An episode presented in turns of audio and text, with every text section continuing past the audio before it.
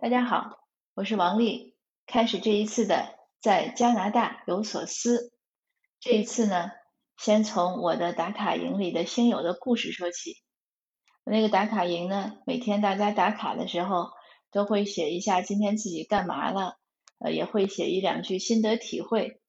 那就在这两天呢，先是有一位呢写说他在公司做的不开心。新来的部门的领导，就是他的直接的老板呢，人品太差，做事情不讲究，经常对大家呼来喝去，嗯，他就想裸辞，就是还没有找到下家，但是他现在想辞职了。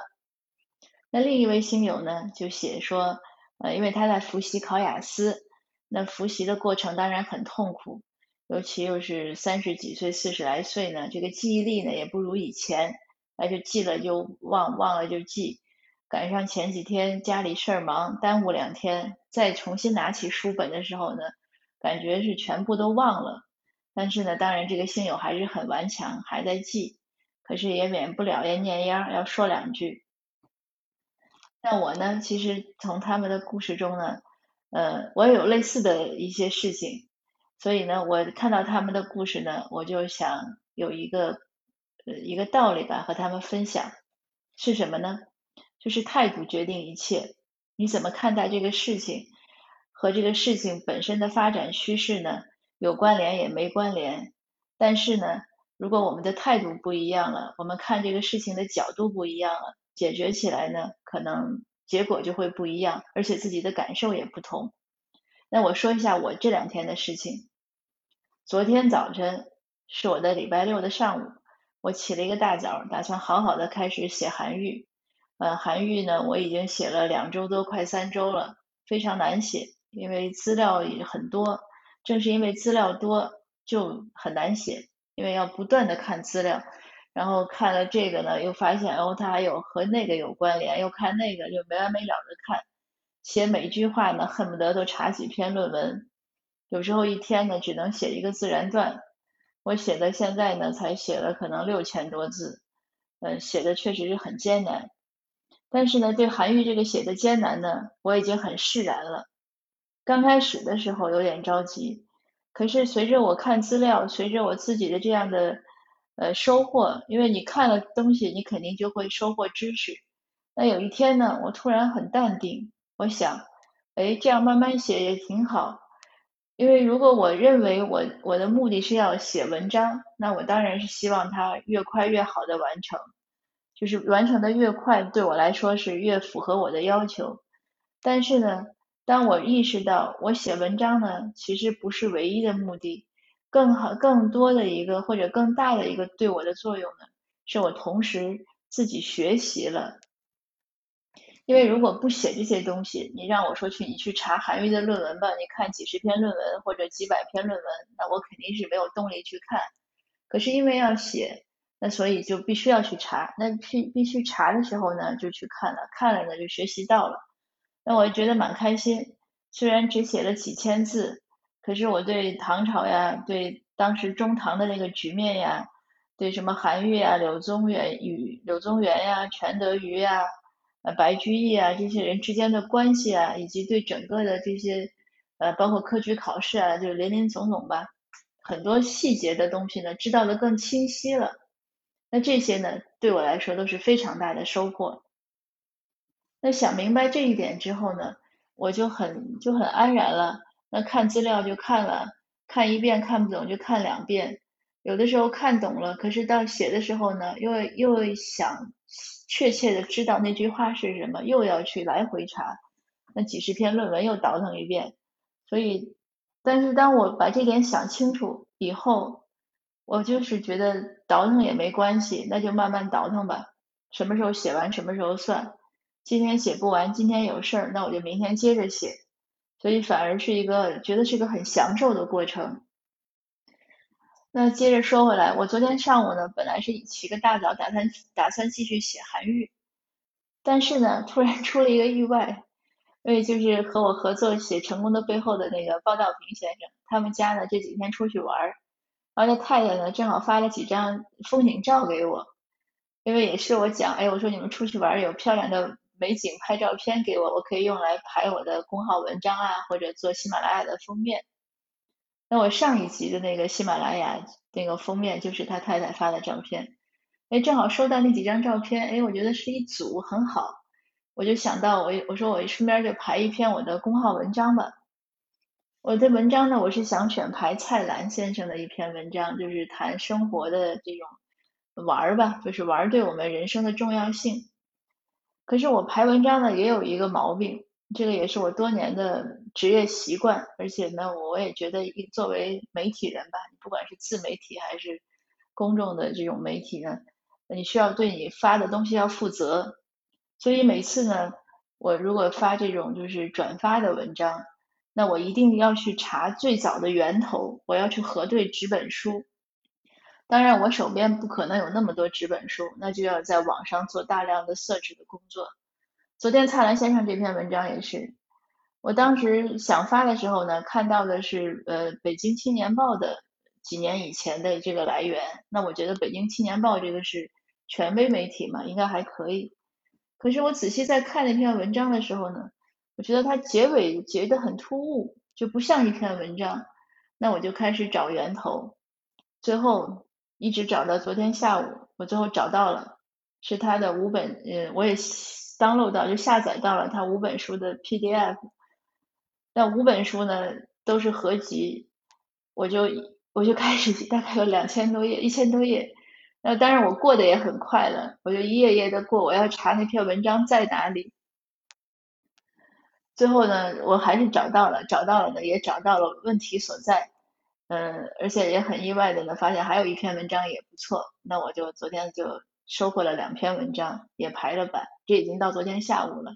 但是在这个过程呢，这个过程当然也是很枯燥的，可是我也觉得很有趣。为什么呢？就是在我一页页的，就是首先，那刚开始我去查这篇文章的源头的时候，我发现哦，原来这个网上那么。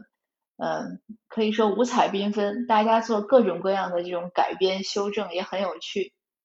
当我在查到他那五本书呢，那我一页页看的时候呢，虽然我看的很快，但是也看到了也有很多收获，看到很多金句，看到他的一些有趣的故事。那所以说，尽管我最后排了两篇文章，如果我不去查这些，可能我一个小时之内就排完了，因为文章也现成，图片也现成。但是我查过了，花了几个小时。如果从我排版的角度来讲，那真的是浪费时间。可是从我阅读啊，从我这种认知提升啊，呃，从我对蔡澜先生这样的了解种种方面呢，那确实不是浪费时间，是很好的一个过程。我看了很多东西，有了一些相对来说系统的认识。更关键的是呢，我确保了我能我推出的文章的这种精准性，就不是乱编的。对读者负责，应该是这样说，或者说对我所散布的信息所负责。那这四个故事就是现有的两个故事和我这两个故事，呃，听起来呢各不相同，但是结论其实是一样的，就是我也要分享的那个道理，就是当我们做一件事情的时候，或者我们生活中遇到一些事情的时候，我们怎么看待这个事情，这个这个角度很重要。如果我们只是从一个层面看它，那可能有些事情呢就不想做了，或者不想认真做了，或者不想花时间做了。但是如果我们从自身的角度，就是从我们个人成长的角度来说呢，嗯，怎么样的费工费力，或者吃苦受累，或者迎接挑战呢，都是应该的。比如说第一位那个星友的故事，他说他老板这个太不 nice 了，太不友好了。那我给他留言呢，我就建议，我说你呢？如果这个工作其实是这样，如果工作确实很好，薪水也不错呀，工作也有趣呀，那只是因为现在来的部门经理呢，那我觉得不要因噎废食，不要放弃，而是呢，呃，一方面呢，可以就是拿这个部门经理当成一个范本，你就是跟他练习怎么和这样的人相处。如果我们将来有这样的客户呢，你处不处？如果有这样的大客户，你处不处？对不对？所以，如果跟这样的一个人，你跟他练好了怎么相处，那以后遇到这类人呢，都不是问题。因为首先我们要说，他不是什么，就是真正的这种价值观呀、三观的差异，只是说为人处事或者表达或者性格，那这些都是可以克服的。而且都是我们应该去学习的，因为我们在社会上和什么人都会相处。